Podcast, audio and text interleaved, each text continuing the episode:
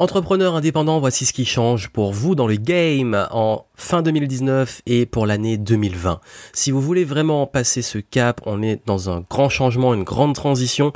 Écoutez attentivement ce que je vais vous dire parce que beaucoup, beaucoup de ceux qui vont pas prendre et réussir à prendre ce virage risquent de beaucoup galérer au niveau de leur business pour les mois à venir.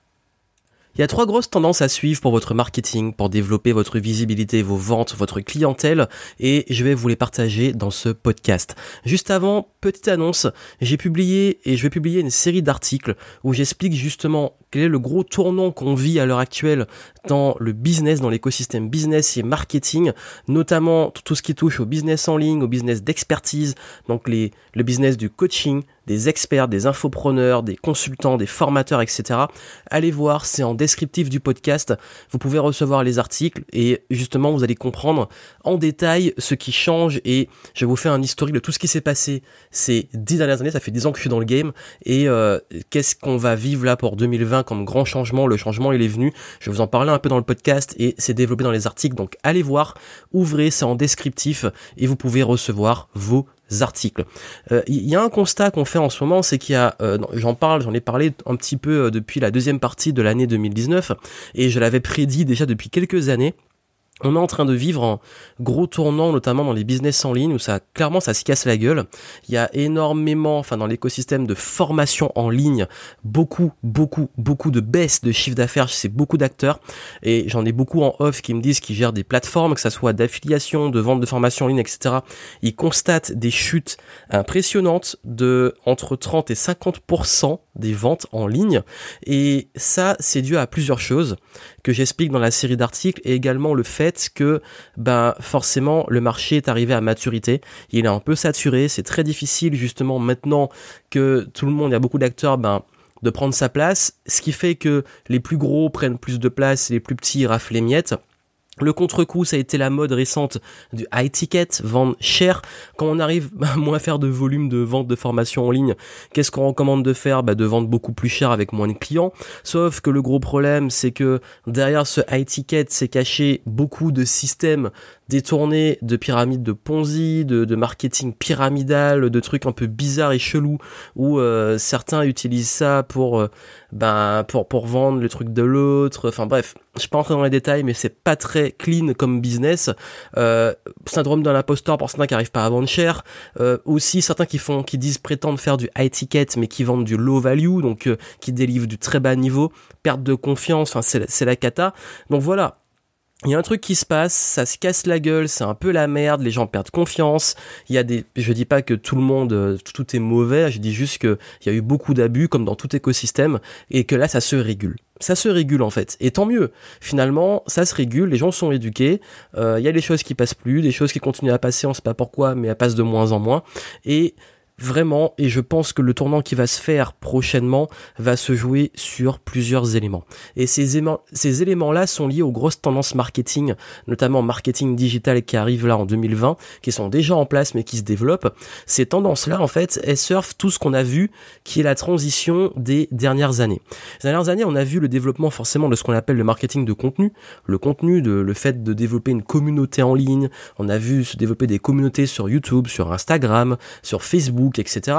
Euh, c'est arrivé à une tendance actuelle qui est que beaucoup dans l'écosystème créent leur micro-communauté via des groupes Facebook, via des groupes WhatsApp, via des, enfin, il y a pas mal de modes comme ça. Mais pour moi, ça, c'est vraiment lié à une tendance forte, une tendance qui est actuelle, qui est vraiment l'aspect personnalisé et humanisé du marketing. Là où avant on pouvait faire de la masse, on pouvait vraiment, euh, certains domaines le permettent encore un peu, on arrive sur du marketing beaucoup plus personnalisé à tout niveau. Si vous le faites pas, vos, par exemple, les emails, c'est toujours bon. L'emailing n'est pas mort. D'ailleurs, tous ceux qui vous disent ce truc-là est mort, euh, maintenant c'est ça, généralement, fuyez. C'est toujours pour vendre un truc à la con qui va être mort d'ici quelques mois. Mais l'email est toujours un truc valide. Et, c'est là où on se pose les mauvaises questions. Pourquoi il y a une baisse de taux d'ouverture d'email Pourquoi il y a une baisse de vues sur les contenus, par exemple, les vidéos, euh, tous les types de contenus qu'on peut faire, même sur les réseaux sociaux? Pourquoi euh, il y a une baisse de l'engagement? Ben c'est pas que le truc est mort, c'est qu'il y a beaucoup d'abus, que c'est mal fait et que les gens, forcément, si le taux d'email baisse, c'est que les gens sont plus intéressés pour lire les emails. Donc la bonne logique, c'est pas de chercher à si les gens n'ouvrent plus les emails, comment je vais encore plus les forcer, comment je vais les harceler, comment je vais les, euh, les, les ramener, prendre leur numéro de téléphone pour encore plus les harceler, plutôt que se demander quel est le problème et comment je peux recréer cette relation. C'est pour ça que je parle de la tendance de marketing plus humanisé et personnalisé qui va sur oui faire de l'emailing mais le faire bien et plus personnalisé pour sa communauté. Oui faire du contenu, oui faire des vidéos, oui faire des podcasts, oui faire des lives, des stories, travailler son branding, faire du phoning, du téléphone, etc. Mais basé sur des choses beaucoup plus personnalisé, notamment ce qu'on appelle le marketing comportemental, qui est, une tendance depuis pas mal d'années, qui est lié sur la, justement les data, les données. Euh, et un exemple très simple, ben, c'est maintenant plutôt que de faire des tunnels de vente bruts, durs euh, pour tout le monde, c'est de faire selon les comportements des personnes, selon leur profil, selon le niveau, par exemple, du client, euh, selon le volume de ce qu'il a acheté ou son engagement, ou même du prospect, ben apporter des messages différents selon son comportement, selon le niveau, euh, on va dire, de la température du prospect ou du client dans le sens de son niveau d'engagement. Forcément, un client très engagé, vous allez peut-être pouvoir lui apporter des choses pour qu'il devienne ambassadeur et fasse, bah justement, devienne quelqu'un qui va promouvoir votre marque ou votre, vos produits. Si quelqu'un est pas du tout engagé, c'est pas la personne sur, le qui, sur qui il faut envoyer ce genre de message. Il faut peut-être plus travailler sur l'engagement. En fait, l'idée, et c'est pas que chez les infopreneurs et chez les experts, mais par contre, si vous êtes dedans, c'est indispensable. Mais dans la plupart des business maintenant, ça devient un enjeu primordial. Humaniser le marketing, le personnaliser, le rendre beaucoup plus, on va dire, impactant via le fait qu'il soit adapté au comportement de la personne. Et c'est d'ailleurs pour ça que c'est la grande, on est vraiment à l'époque euh, des données personnelles, du data, et que c'est la grande guerre, on va dire, de notre époque. Ensuite, bon, ça c'est la première tendance. La deuxième tendance, c'est tout ce qui va être lié à au vocal. Euh, ça revient en force, ça n'a rien de nouveau, sauf que en ce moment, clairement, ça se démocratise de plus en plus. Les gens sont de plus en plus à consommer du podcast, les, et notamment bah, tout ce qui est lié. Il y a même maintenant un moteur de recherche qui se base sur la recherche vocale. Donc vraiment, on touche à quelque chose d'un peu, je veux dire, pas nouveau, mais nouveau dans le sens, on a toujours été en mode texte, référencement texte, référencement vidéo, et là on arrive à des choses qui touche directement à l'audio et je reste persuadé et ça fait mais je crois que j'ai lancé mon premier podcast depuis 2013 ou 2004 enfin 2013 2014 et J'étais convaincu que ça allait prendre, ça prenait pas trop, sauf peut-être les marchés nord-américains. Mais maintenant, clairement, par exemple, en francophonie, le podcast s'est démocratisé. La majorité des gens écoutent des podcasts sur les différentes plateformes disponibles. Et je pense que si vous le faites pas encore, vous devez lancer un podcast et j'en reste persuadé que le podcast c'est vraiment le format actuel. En plus ça permet aux gens d'écouter quand ils font autre chose, surtout dans, nos vies de plus en plus occupées. Et l'avantage du podcast c'est que vous pouvez créer plus de proximité, plus vraiment podcast vous êtes chez les gens en fait. C'est-à-dire que même déjà que la vidéo on est sur leurs écrans et tout, mais le podcast ça, ça va partout. Pendant que les gens font leur sport, pendant qu'ils sont en voiture. Moi, j'ai des gens qui parfois me, me, me taguent sur Instagram parce qu'ils écoutent mes podcasts en voiture. Je trouve ça génial. En fait, c'est un, vraiment un format qui, pour moi, est le format qui, si vous voulez faire du contenu, reste vraiment euh, quelque chose à prendre. Et ça demande de, maîtriser les choses, d'apprendre à maîtriser l'outil. C'est pas si compliqué que ça. C'est beaucoup plus facile de lancer un podcast que de lancer euh, une chaîne YouTube. Si vous voulez des infos en descriptif, je vous mettrai ma méthode de podcasting.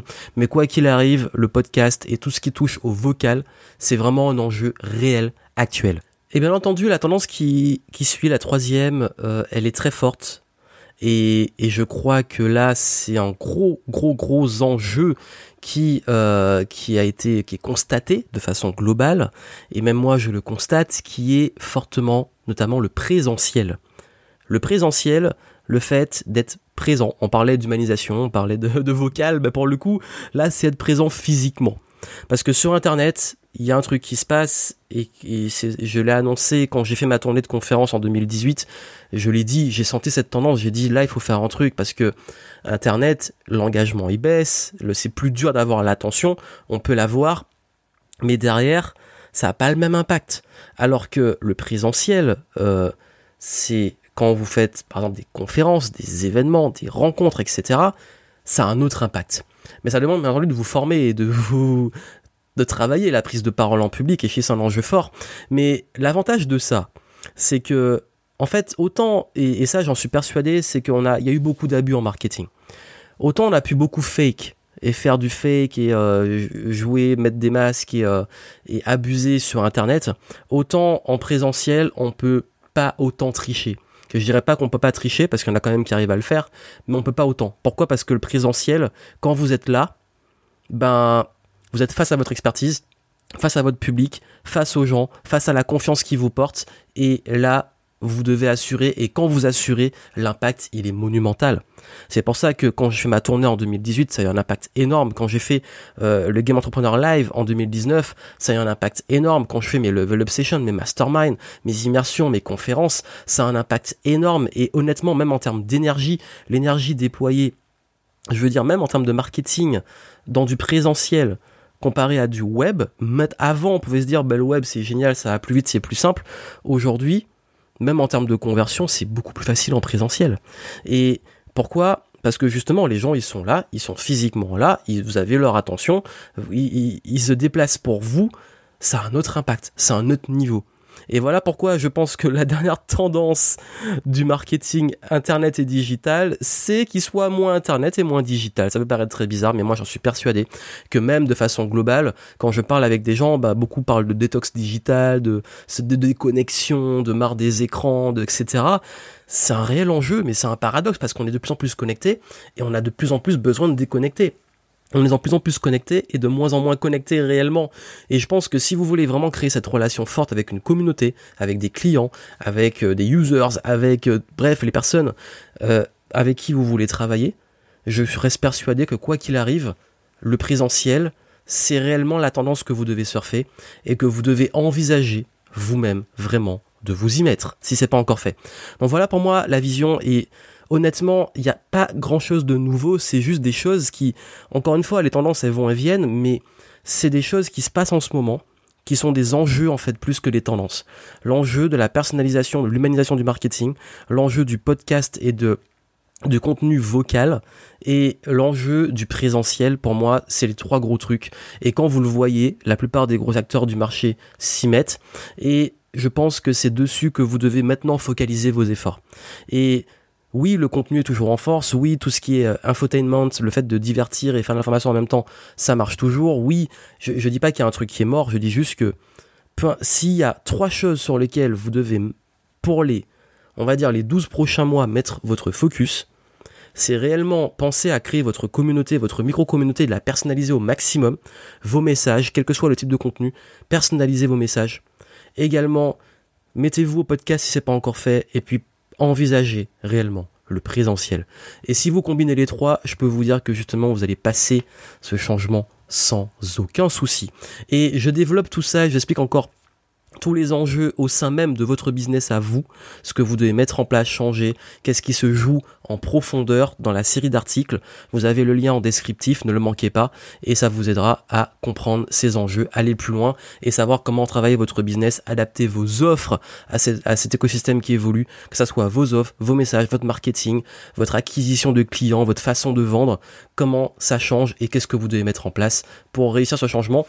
Et vous avez deux choix, soit vous accrocher et euh, vous obstiner à un truc, un bateau qui est en train de couler, comme beaucoup le font, qui s'accroche, qui essaie de s'accrocher, il voit que le truc il coule mais il s'accroche, ou vous dire ok j'ai compris, le game il change et je m'adapte. À vous de voir, les infos sont dans le descriptif du podcast et moi je vous dis à très bientôt.